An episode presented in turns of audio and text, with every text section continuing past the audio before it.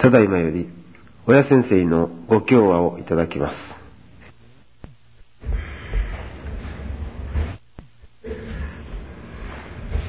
戸隠新人は中央肥やし、中央肥やしておけば声教えでも一人でにものができるようなものであるという意味の見教えがございます。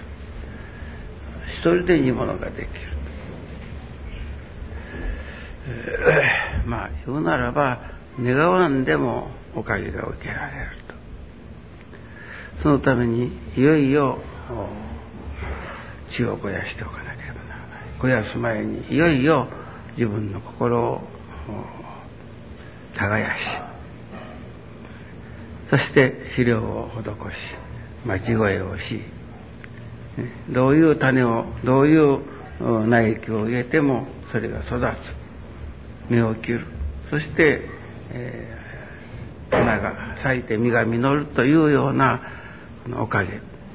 確かに一人でにものができている一人でに育っていくというようなおかげを受けるという、えー、私が今日、まあ、このようにおかげをいただいてしかもこれはどこまで広がっていくかわからない限りないおかげの世界に住まわせていただいております。ですから皆さんもやはり私の新人につながるのでございますから、私がさせていただいた言うならば新人修行もちろん教祖池上金光大臣様の見教えに基づいて小道のおかげをいただいてまいりました。ところが教祖池上金光大臣様の見教えに基づいて今日の愛楽があるのでございますけれども初めからそうではなかった。ただ一生懸命お参りすればよい。一生懸命御用すればよい。御用すれば助かる。一生懸命お参りすればおかげがいただかれるとそういう信心が何十年続きましたことか、ね、そしてもう言うならお道の信心で言われてきた。ああもすればおかげになる。こうもすれば力が特化を受けられるというようなまあ信心の真似事ではありましたけれどもさせていただいたけれどもおかげが受けられなかった。そこでまあ私が、うん、もう修行というてもさまざまな言うなら火の行水の行もさせていただいた。それでもおかげがいただかれるのですからこれからはまあ言葉でそんなにではないですけれども自然に起きてくる私の上に起きてくるその成り行きそのものを、ね、これは好きですからいただきます。これは嫌いですから向こうに押し返すといったようなことをしないで済むそういう修行をさせていただこうと発信させていただいていわゆる愛楽で言われる愛楽理念の言うならば根本でもありますところの、ね、成り行きを尊ぶ大切にさせてもらうということになったんです。その成り行きを尊び大切にするということは何をそんなら私に教えてくれたかと。成り行きを大切にし、全てのことに御の字をつけて御事柄として受けさせていただいておったらどういう信心が私に身についてきたか、またそれに伴うどういうおかげをいただいてきたかは、まあ、私のおかげの一つの歩みというものを皆さんが聞いたり見たりしてくださればわかるのです。今晩、えー、ご信心に出らせていただきましたら、レンコンのね、こう、節から節の真ん中のところ、このくらいのところだけをはっきりいただいて節目のところはこう黒くしてからなんかこうもじゃもじゃしたような 火が生えてるでしょう。あの部分をいただきました。まあそれをご神願にいただきながら感じたことはまあ節といえばここでは節を尊ぶとか節を大切にすると。節を大切にする人は伸びる。これは私の青年時代からの座右名でした。節を大切にする人は伸びる。今のように愛楽理念を持って説かれたら、それこそご神願ありがたし、ね。として、まあ、それこそ合唱しながらリズムに乗って、ね、楽しゅう愉快にありがたく過ごしたことでしょうけれども、それが分かりませんもんですから、ただただがむしゃらに、ちょうど私が今日いただいたレンコンの節というのは、ちょうどそういう真っ黒い節を、しかもひげがもじゃもじゃしたようなところで、言うならば、私が感じたことは、がむしゃらというように感じました。もうただただ、ね、ありがたくでもなからなければ生き生きとした元気な心喜びいっぱいでというのではないですけれどもただがむしゃらにそのレンコンの節のような節をねもう折れそうあそこ折れそうなところでしょ？ね真ん中の節のところは。その折れそうなところをただがむしゃらに乗り越えたというかあ歩き抜いたというか。ね、それが今日の愛楽のおかげのもとだという意味のことを今日いただきました。ね、教えが言うならば本当に分かっていなかった。ただ一生懸命に、えー、信心をさせてもらう。一生懸命にお参りをする。それでもついついと難儀なことは起こってくる。その難儀なことが起こってくるたんびに、もうそれこそこれほど信心するのにと言いたい、思いたいところを、まあがむしゃらにそこを通り抜けて、おかげをいただいたということが、だんだん今日の言うなら愛楽。そういうがむしゃらな信心をさせていただいておる、そこからです。ね。言うならば、本当な修行に目覚めてきた。火の行もした、水の行もした。ね。まあ言うなら人間でできる修行は様々にもしてみたけれども、それではおかげが受けられなかった。そこで、成り行きです。どうよ、ね、お金を貸してくれ、お金をくれ、あるならあげる、あるなら貸してくれというのは貸してもあげる。ね。こんな、もう棒にまし巻からような病人を扱ってくれと、いや、そんなの困りますよと言うたことがなかった。ね。というようなあり方でおかげをいただいておるうちに分からされたことなんです。ね、そして成り行きを尊び、成り行きを大切にさせていただいているならば、天の心、地の心が分かってきた。そして教祖様の見教えとの本当の意味においての出会いである。天地日月の心になること寛容だということになってきた。天地日月の心になることを変えようためにはまず天の心が分からにゃいけん。地の心を悟らなければいけない。そんなら日月の心とはどういう心なのかと、それを探し求めていくうちに、ね、今日の愛楽理念が誕生したんです。ね、通るところを通り、そしていよいよ間違いのない、いわゆる愛楽でいわゆる愛楽理念は絶対の理念である。もちろん助かりの理念であるというふうに言われます。今日私は4時のご記念を終わらせて、え4時のご記念に入るときに、ちょうど目の前に今毎日書き信行があっております。今年は何かもう異様なまでに一時のあのご記念が、もう本当に何て言うでしょうかね。もう一同が火の玉のような勢いで30分間です。私の話を聞いていただく、終わる30分間で終わります。ご記念が、まあ25分間。私のご理解が5分間ぐらい。あら、やっぱ誰でもその、あんまり時間がかかるけん参ることなかとかもしれませんね。はい一時のご記念はもう30分で帰られると思うから。ね、変だが。さっきから梶原先生がお話ししたらえらい拍手が多かった。どうしようかったじゃろうか、そういう大しておか話でもなかったかと思ったら、ね、やっぱそうだったでしょ短かったからやっぱ拍手喝采しよった。うん。そんなようなところがあるんですよ。ね、一時の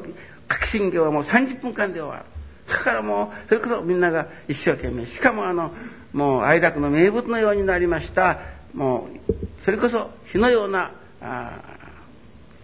ご記念のいわゆる新宗があっております。ね、まだ参加したことない人はもうそれこそ一日でもいっぺんあの、ご記念会に語らせていただくといいですね。哀楽の新人がただ一生懸命に拝むとかご記念をするとかと。それこそもういつでもこのご記念が終わりますとその人たちが座った一生懸命でいらしたの前のその畳がですね擦り切れるぐらいにあります。もう膝をそうもうどしどしもう力が入るからです。ですからもう足が出ますからそこにはタオルを敷いてこれまあ今年の革新業は涼しいですからね。でもありませんけれどもそんな勢いで新人がなされておりますけれどもそれとてもです。ね。それは勢いを持って言うならば拝んでおかげをいただくというのではなくておかげはどこまでもやはり愛楽念に基づいてからのものでございます。ね、吉野ご記念に入ろうと思いましたら毎日私が書かせていただきます、まあ、毎日と晩に掲示されます。あれがいわば経典緩和にもなるわけです。6年間に1回のご理解になるんです。私が夏の革新業の時だけに伝えるご理解が6年目6年目に回ってくるんです、ね、今その3回目が、ね、2回までのはあの熱い経典緩和になった。ね、ですから一昨年からですか。まただんだんおかげをいただいて、えー、またあ一回り二回りしてまいりましたらまた緩和集ができるでしょう、ね、これはもう本当にいわば助かりの理念が生み出したものだというふうに思います。生粋の見教えです。しかも簡単ですということが、もうそれこそここではミニご理解というように簡単な言葉に少し分かり書くだけの見教えなんです。明日のところが、あうだったか。そこにちょっと書いてあるから読んでみてくれてるそれじゃないない。解任の。解任の腹帯をす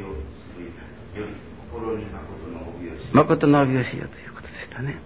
だからそれをちらっと見てからご信心に座らせていただきましたら、そのことをいただくんです。誠の帯ということはどういうことなんだろう。根古教では誠ということが言われます。言うなら誠の信心と言われます。その誠の帯をするということはしっかり信心の帯をしようともおっしゃるのですからこの誠の帯を締めた時こそが誠の信心なんです。解任するというならば、言うなら何というですか、あの腹帯をいたします。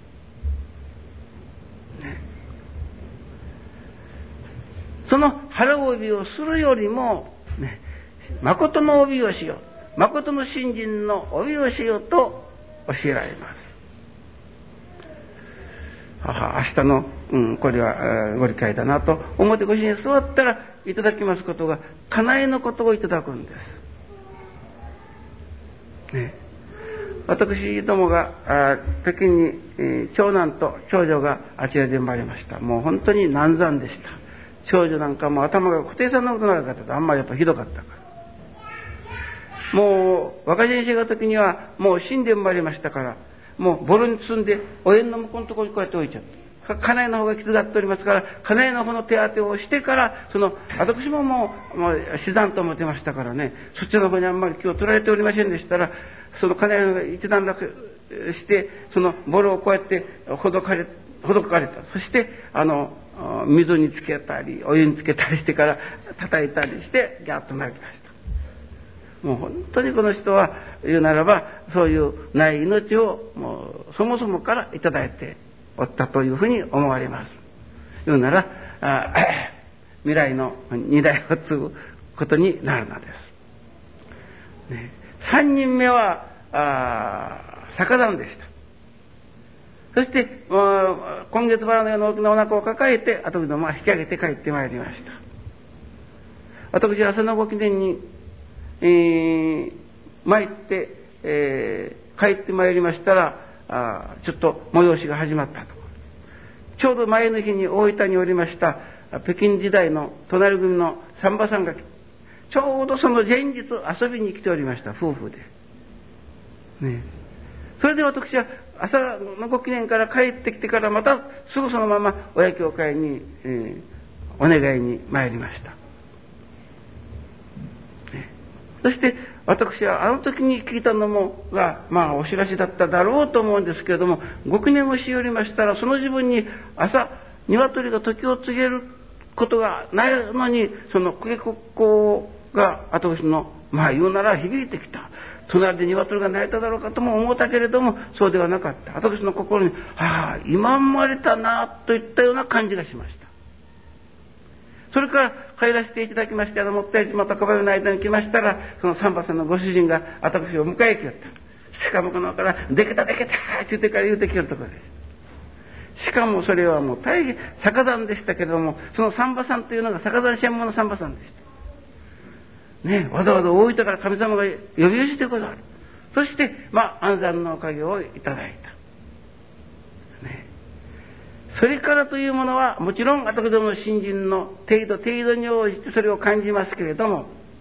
ね、それから4人目、5人目、7人子供を産みましたから、もうそれこそ隣知らずの安産でした。帰らせていただいて本気で新人が分かるようになり、本気で新人の三好を行じようというような心もだんだんでけてまいりました。家内が申しました。今度はもう腹帯はしません。教祖様は、ね、腹帯をするより、ね、信心の言うなら誠の帯をしようとおっしゃるから、もう今度は腹帯をいたしませんと言うて、えー、4人目からは腹帯をいたしませんでした。もう、それこそ、もうどれもこれも隣知らずの暗算でした。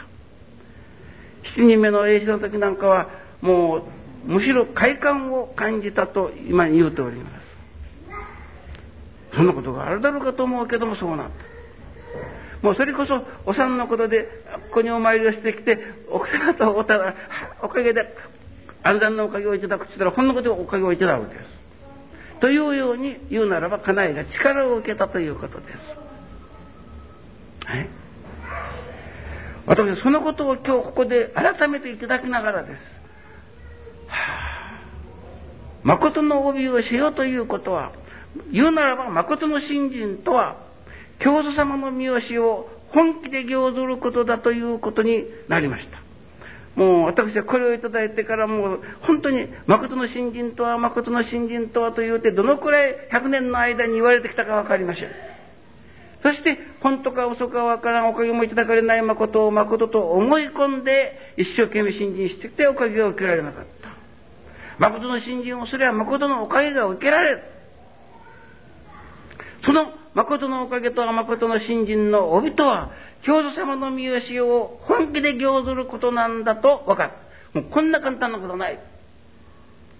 ね。それが誠の信心とも気がつかなかったでしょうけれども、教祖様は腹帯をするよりし、心にま、し、に誠の帯をしようとこう教えられた。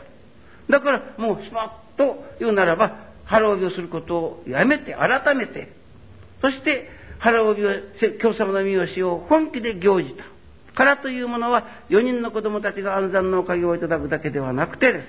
ね、安産という手もただ、隣知らずの安産であった。しかも、えー、最後の映画の時なんかは、本当に快感を感じたというくらいなおかげがいただけれる、言うならば力を受けたということになる。その力が愛楽で難産だ。とにかくいろんなお産といったようなお願いで奥様にお願いをするおかげをいただくというような一つのまあ 定説ではないけれどもねそういうふうに皆さんが思い込んでくださるようになるほど死のおかげをいただいた。皆さんあの誠の信心とはね教祖様の教えを本気で行ずることなんです、ね、それにはです例えばね和行よりも信行はしようとこう三好にあるのですから今までしよった火の行水の行火曜の行じゃない断食の行といったような形の上でする修行というものをすっぱりやめた。そして信行一筋に本気にならしていただいた。もう途端に哀楽のご比例が輝き出した、ね、この三好を行ずるようになってからです。和行全廃ということになってからです。ね、それが誠の信心だ、誠の帯だ、ということになるのじゃないでしょうか。ね。どうすればどうすればじゃないです。教祖様が教えられた。ね、ここでなご理解を皆さんがいただかれた。そのご理解ご理解をです。皆さんが本気でいただいて、ね、本気でそれを行ずることにあるのです。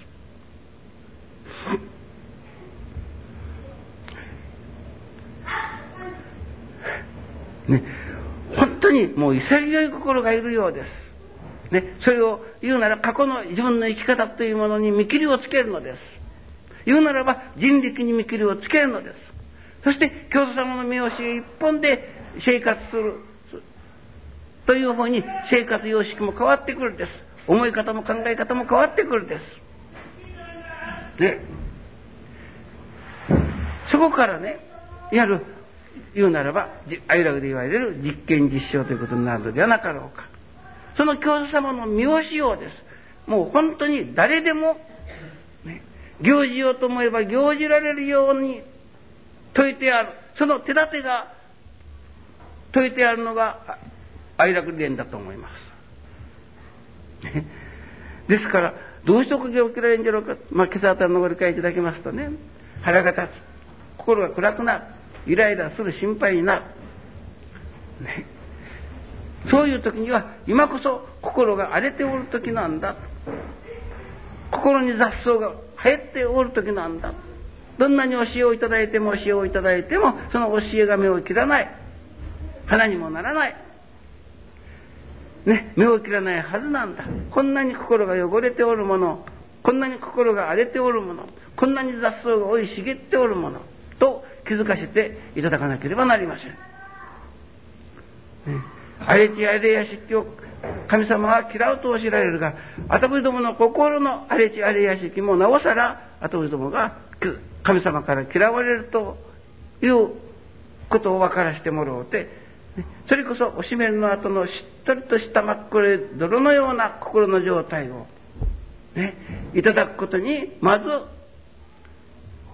精進しなければならない。そこにならありがたい波押しをこういただくとするか。例えば今日私は家内のことをいただいたから、家内が今まで、やはり金光様信心しよったわけではない。これはもう一番初め長女が生まれた時なんかは、もうその、あの、まあ、お産婆さんが来てから産ませてくれるからね、昔は。もう大変難産だというから、このままもう、えー、その医者に連れていかにゃいけんとこう言われる。代わりからまあ、ただに教会にお参りして、教会であんまり一生懸命拝みよったもんだけ一生懸命こうやってお願いしよったら、もう手が離れんとですよ、こうやってから。それで一生懸命やって拝むよ。ね。それでもまあ、そういうふうな信心でも神様おかげをくださって、帰る時に頭の中からが回ると。ね。本当に頭がな、布袋さんの方が長かった。それがおかげでだんだん丸になりましたけれどもね。丸なりすぎること言った。うん、だから、そういう時代もあるあったわけです。ただ、おかみさんにそれ、そししかも自分が困った時だけ一生懸命ここをやっておかん。ね。長男の時にも、やはり難産。ようやくおかげをいただいて生まれたと思ったら、死産と、まあ私は思った。まあ、ボロに組んで親の巣にこいちゃったけど。ね。そしたら、まあおかげをいただいて、その命をいただいて、今日の赤人生がある。ね。だから信心しよっても、この方の道は喜びで開けた道だから、喜びでは苦労はさせんと、今日様は受けようということだ。それを私どもが喜びで受けていなかった、ただ拝みさえすれば、お願いさえすればで来た何十年間の新人だったということがわかります。ね。言うなら、3番目の愛子が生まれる時には、ね、もうとにかく多くのお腹を抱えて帰ってこんななんから、やっぱずっと神様に一生懸命お願いをした。ね。そして帰ってきてからも、とにかく逆山ではあるし、まあ、あ心配ですから一生懸命神様にお願いをする。前の新人と少しはその新人の垢抜けがしてきた。そして前の日に神様が、それこそ、逆谷専門のさんまさんを大分からこう迎えてくださっておったような感じがする。しかもその時にはお知らせまでいただいた。ね、そしてそれこそ逆山で南山であろうと思ったところがもうそれこそ後口が全土におお願いして帰ってくる時にはもう生まれておるというような安産のおかげであった。